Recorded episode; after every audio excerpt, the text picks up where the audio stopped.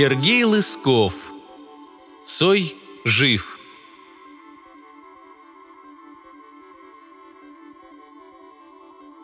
Старый ламповый телевизор, хрипя на максимальной громкости, показывал Спасскую башню. Картинка немного двоилась, но это было неважно. Братья понимали, что происходит, и шепотом отсчитывали каждый удар курантов. «Один, два...» «Пиши быстрее, Серега!» – поторопил брат.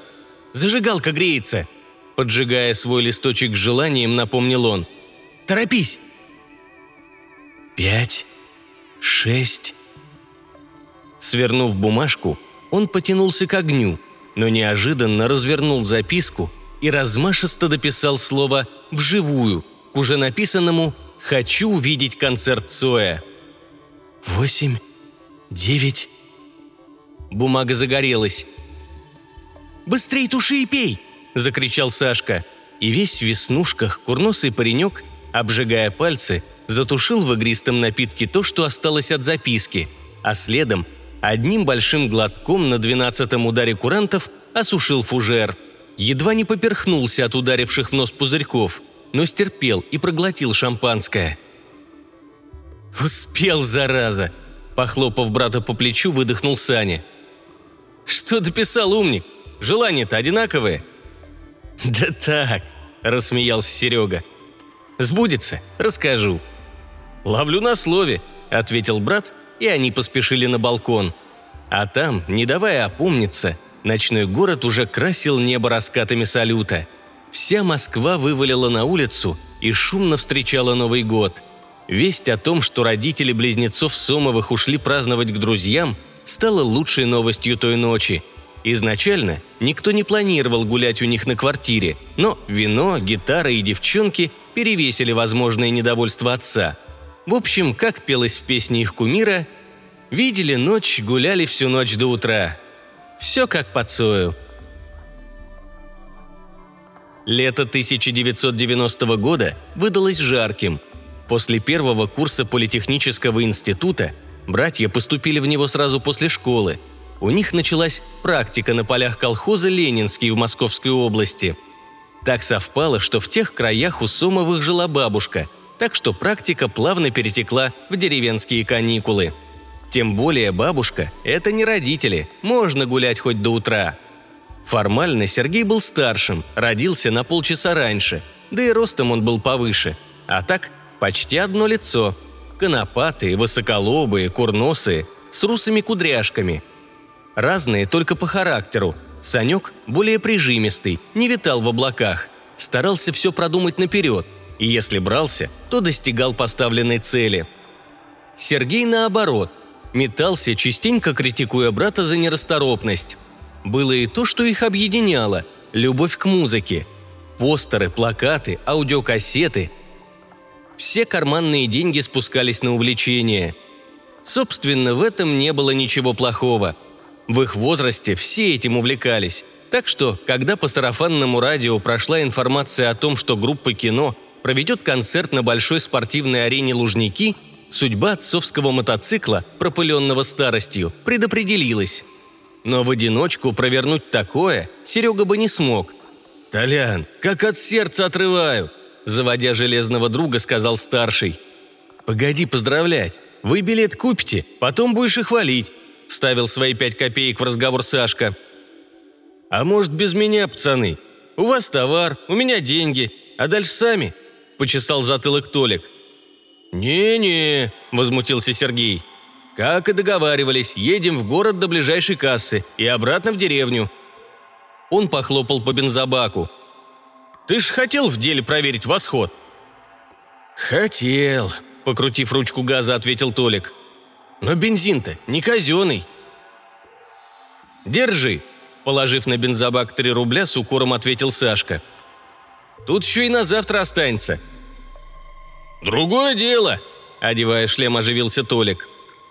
Такую многоходовочку придумал Сашка. Можно было, конечно, забрать деньги и самим купить билеты — но тогда надо было ехать в Москву, а это лишний раз привлекать внимание сначала бабушки, а потом родителей. А так вроде на мотоцикле поехали кататься, а куда и зачем – поди разбери. Да и на то, что он будет все лето у Толика в гараже, тоже железобетонная отговорка нашлась. Стальной конь сломался. А кто лучший спец в округе? Правильно, Толик. Главное на концерт попасть. Потом неважно. Второй курс, суета. Отец не спросит, а значит, забудется как-нибудь. В общем, комбинация была идеальной. Разве что покупатель дал задний ход. «Только не забывай, ты нас еще на концерт везешь», — напомнил Сергей. «И до конца лета молчи, что мы тебе восход продали», — предостерег Сашка. «Ладно, черт с вами, сыроежкины», — махнул рукой Толик и сел за руль. «Поехали!» Вечером Серега вернулся с двумя билетами на 24 число. Эти две разноцветные бумажки были как путевка в новую жизнь. Санек аккуратно спрятал их до заветного дня в любимую книжку, а потом при каждом удобном случае до мельчайших подробностей изучал каждую буковку. Шестой сектор, 70 и 71 места, 24 июня 1990 года. Стадион «Лужники». Поет группа «Кино». Вот она, осязаемая мечта. Даже не верится, что в жизни все так просто. Написал на бумаге желание, сжег под бой курантов и выпил шампанским. Ну чем не волшебство? Месяц спустя. Тук-тук. Легонько постучав, женщина приоткрыла дверь в кабинет врача. «Ну что там, доктор?» Войдя в кабинет и еле сдерживая слезы, спросила мать близнецов. «Сомова?» – буркнул лысый мужчина лет сорока, бегло бросив взгляд на мать пострадавших. «Да, Сергей и Саша Сомовы, мои дети», Положив трехрублевую купюру на стол, ответила Наталья Сергеевна. «Там все нормально», Положив на деньги карточку, тут же сказал врач. «Жить будут. Ходить тоже. Но не скоро. Через полгода. У первого, того, что повыше, перелом таза. Сложный, но не смертельный. А второй отделался голеностопом. Ваши дети – парни молодые, крепкие, выкарабкаются. А вот мотоцикл лучше продать от греха подальше. Это ж надо додуматься. Втроем на восходе по оживленной трассе. Хорошо шлем надели – «Спасибо, доктор», – начала была женщина. «Чертов мотоцикл, будь он не ладен. Сколько раз просила мужа продать его. Нет, жалко. А теперь дети инвалидами могут остаться. Господи, ну за что мне такое?» – запричитала женщина. «Ну, хватит», – остановил ее врач. «Инвалидами это надо еще постараться стать.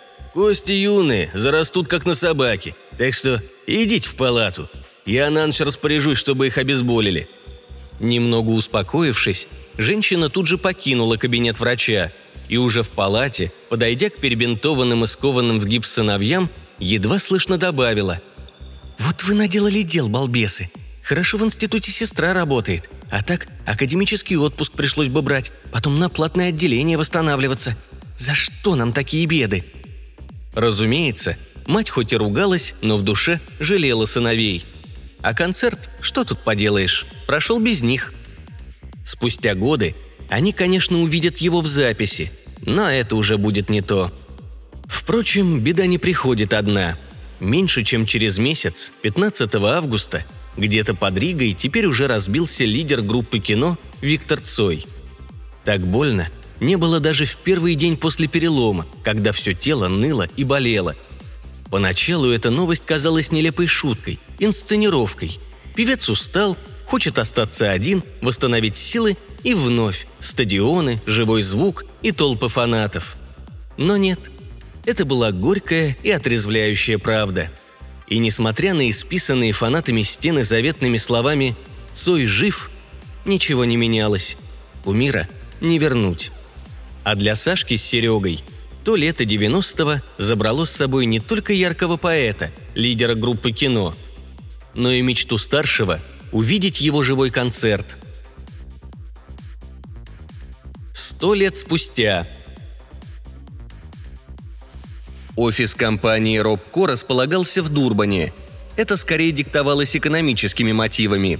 Компания была глобальной и имела сотни представительств по всему миру – а так как самый низкий налог на авторские права был в ЮАР, то целесообразность юридического адреса именно здесь была налицо. Робко занималась интеграцией искусственного интеллекта, но основной доход приносили поющие головы. Так в народе называли роботизированные реплики известных музыкантов. Управлял всем этим Джерри Эрл, высокий афроамериканец, умный и чуткий руководитель. Вот и сейчас он, вопреки регламенту, вместо положенных 10 минут уже полчаса изучал резюме новой сотрудницы. Рыжеволосой, зеленоглазой женщины с немного детским лицом, но очень мудрыми глазами. «Скажу прямо, удивлен», Листая информацию на электронном листе, начал Джерри Эрл. «Вы молоды, амбициозны, в меру талантливые, как руководитель. Карьера в Global Energo тому подтверждение. Та должность, с которой вы хотите перейти в нашу компанию, менее ценна. Он неожиданно сделал паузу, подойдя к окну и взглянув вниз, на многомиллионный мегаполис, который буквально бурлил жизнью, как большой улей. «И это меня удивляет, Эприл. Почему?» Не поворачиваясь, спросил он. «Реплики с искусственным разумом – это наше будущее. Концерты ретро-музыкантов – нечто потрясающее – я побывала на некоторых. Ощущения невероятные», – эмоционально объясняла она. «Ты словно на машине времени переносишься на десятилетия назад. Невероятные ощущения. Мы с мужем голоса сорвали на последнем концерте Бетлов». «А все же», – повернувшись к ней, более решительно спросил Джерри, «бросать руководящую должность в Global Энерго ехать к черту на куличики в Африку ради поющих голов и зарплаты в разы меньше – «Не пойму причины». «Есть еще кое-что», – неуверенно начала Эйприл. «Помните, на заре века в Global Energo стартовала программа по увеличению продолжительности жизни. Пять тысяч близнецов по всему миру были отобраны для эксперимента. Так вот, мой прадед и его брат – одни из тех пяти тысяч участников, которым удлиняли жизнь. К сожалению, дядя Александр умер на днях, а моему прадеду пошел 120-й год – и будет нечестно, если его желание не сбудется». Она сглотнула подступивший горлуком. «Простите за откровенность. Мой прадедушка стар, пользуется экзоскелетом, но его разум трезв и светел. Он все поймет». Джерри удивленно посмотрел на женщину и сел обратно в кресло начальника. А Эйприл поведала семейную историю. Без пауз, на одном дыхании, так будто сама прожила тот непростой год. Начальник невольно представил – и злополучный старый мотоцикл, и билеты на последний концерт, и гипс, ну и, конечно, потерянный навсегда шанс осуществить мечту. Ту самую, что была написана на мятом листке бумаги под бой курантов. С такой важной припиской в последний момент, словно сама судьба дописала вживую. «У нас большая семья», у прадедушки четыре дочки, девять внуков, двенадцать внучек, шестьдесят три правнука и семьдесят правнучек. Даже есть праправнуки, и он по сей день остается главой нашего рода. Мудрый, заботливый дедушка», – со слезами на глазах подытожила Эйприл. «Вот причина моего перевода. Я хочу воссоздать лидера группы кино. В первую очередь для прапрадеда, но и для подростковой аудитории русскоговорящего сегмента Евразии. Кстати, этот сегмент у вас практически не охвачен. И, к слову, до собеседования я писала письма в вашу компанию с этой идеей». «И что вам ответили?» – удивленно спросил Джерри. «Проект нерентабелен. Есть риск сложностей с авторскими правами». «Не видел ваших писем», – смутился начальник. «Хорошо», – оживился он. «Допустим, я дам вам шанс. Вы уверены, что получите согласие правообладателей?» «Думаю, да», – с улыбкой ответила Эйприл. «Более того, пользуясь связями, я организую турне по всей России. Виктор Цой культовый исполнитель». Руководитель наморщил лоб, а потом улыбнулся. Ему нравилась эта амбициозная женщина. По-своему дерзкая и в то же время сентиментальная. Да, это инвестиции, риски, но когда тобой движет не желание обогатиться, а идея исполнить заветную мечту близкого тебе человека, все сомнения вторичны. Год спустя. Москва-Сити – Красная площадь. Более ста тысяч человек стояли в ожидании начала грандиозного культового события. Рядом с сооруженной сценой возле кремлевских ворот, располагались сидячие места для приглашенных гостей. Это был вечер величайшего в истории шоу. На подмостках исторической площади пели такие роботизированные группы, как The Beatles, Queens, The Rolling Stones и многие другие легенды прошлых лет. Но Сергей ждал только его. «Раз, раз!» – послышался узнаваемый тембр голоса, и публика просто завизжала от осознания, кто стоит перед ними. «Привет, Москва! Привет, Красная площадь! Ну что, дадим немного рока в этой стране?» «Да!» – послышалось звонкое эхо в ответ. И Цой, взяв гитару, начал играть. И десятки тысяч включенных дисплеев биофонов запылали светом. И это море огоньков пробирало до мурашек, как бескрайний океан – Толпа неспешно качалась в такт музыки. Я сижу и смотрю в чужое небо из чужого окна и не вижу ни одной знакомой звезды. Сергей Сомов жилистой старческой рукой сжал руки праправнучки. Его губы дрожали, а на глазах заблестели скупые слезинки. «Спасибо, Эприл», – чуть слышно прошептал он и, достав из кармана древнюю бензиновую зажигалку, чиркнул большим пальцем по запальнику. Яркий язычок пламени приятно осветил постаревшее лицо Сомова. Было видно, что он сильно сдал, но его глаза по-прежнему горели, как в то лето, когда они с братом смотрели на заветные билеты и верили, что желания могут сбываться. Он поднял зажигалку выше и чуть слышно стал подпевать толпе. Но если есть в кармане пачка сигарет – значит все не так уж плохо на сегодняшний день. И билет на самолет с серебристым крылом, что взлетает, оставляя земле лишь тень. «Проигрыш», – прошептал старик, и его кумир Цой исполнил соло, а по щеке скатилась слеза. «Цой жив».